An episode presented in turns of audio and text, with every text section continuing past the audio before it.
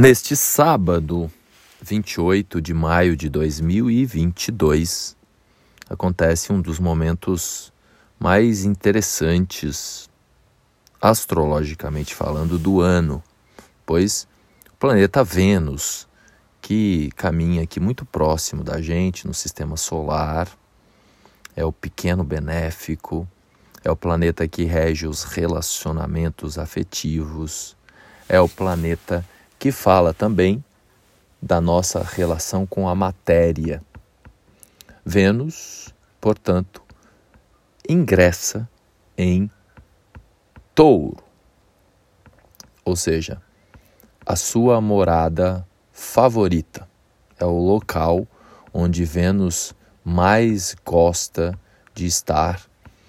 Estou olhando aqui as efemérides, ou seja, o retrato do movimento dos planetas no céu. E Vênus vai ficar em touro até o dia 23 de junho.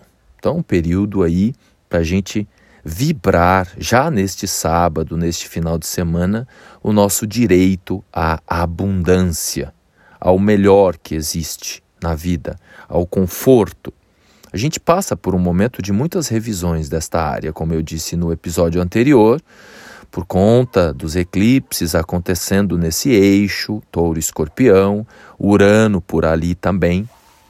Agora, nesse momento em que Vênus ingressa em touro, sai de Áries, que é um lugar não muito confortável para o planeta Vênus e que acaba gerando muitos problemas nos relacionamentos, então Vênus, quando ingressa em touro, favorece para quem quiser usufruir da energia, favorece a prosperidade, favorece a abundância, favorece também a gente ter uma relação mais harmônica com a matéria. Algo que eu tenho falado muito nos últimos tempos, nos últimos episódios, nesse ano. Então, Vênus em touro faz com que a gente queira aproveitar mais e melhor a matéria. Tem o outro lado também. Então, para alguns, pode ser um período de exagero na nutrição, nas comidas, nos desejos, nos prazeres da carne e da matéria, nos dois prazeres, porque Vênus rege a atratividade, a atração, a conexão com o belo, com o que é bom da vida, com as melhores coisas da vida. Então a gente pode usar isso de um modo harmônico para a gente realmente fazer escolhas de se conectar com o que existe de melhor e também com os melhores relacionamentos, selecionar as pessoas né, para a gente se relacionar, a gente, o mundo fica mais atrativo porque Vênus rege a lei da atração, da atratividade.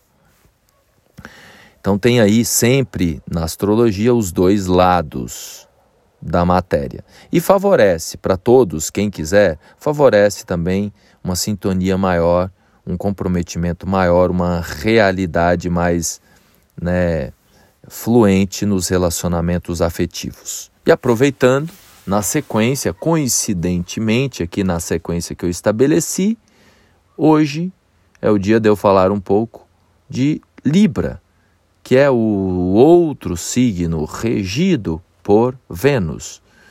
Por isso que Vênus, inclusive, rege os relacionamentos afetivos. Só um parêntese aqui importante. Em astrologia, mais importante do que signo é planeta. E todos nós temos todos os signos do zodíaco. Qualquer um que eu citar aqui vale para todos nós. Então eu estou aqui no, no podcast sobre astrologia, eu falo principalmente do movimento dos astros, dia a dia, dicas aí que a gente pode aproveitar, né? Conforme os astros vão se movimentando, lembrando que a Lua, nesse momento, também está em touro. Então a gente tem que gerenciar um pouco também a gula.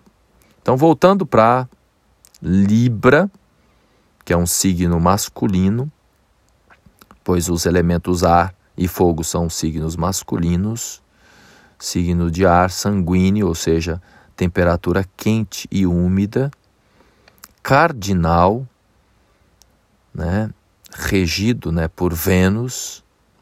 Então, esta combinação faz com que o signo tenha uma expressão mais fluida e dinâmica. Por isso, os librianos têm todo aquele magnetismo para se relacionar, para interagir, para conversar, a sociabilidade.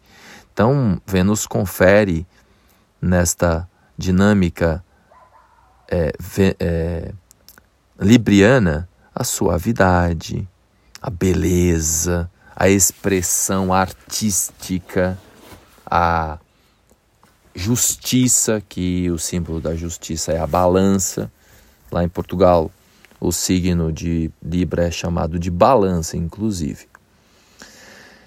Então, essa sociabilidade adquire uma expressão muito variada também. Então, os signos de ar têm opções. Por vezes alguém pode até pensar que é dúvida, mas são opções. Diante das opções há, naturalmente, um, uma reflexão para se tomar decisão. Então, Vênus valoriza os contatos, as amizades, os grupos. Então, há essa tendência social de se relacionar, de se conectar com o outro, pois enquanto Áries é o eu, Libra é o outro, o sétimo signo do zodíaco. Então, nessa expressão mais racional e mais é, moderada. Então, cultiva o equilíbrio. A palavra equilibra tem total relação com Libra, equilibra, caminho do meio. Indo para o final desse bate-papo de hoje, um pouco mais objetivo, é um momento da gente se conectar com o belo, com o melhor da vida, mas principalmente para a gente manter o equilíbrio, a conexão com o caminho do meio, minimizar os exageros. Legal? Obrigado pela audiência e até o próximo episódio.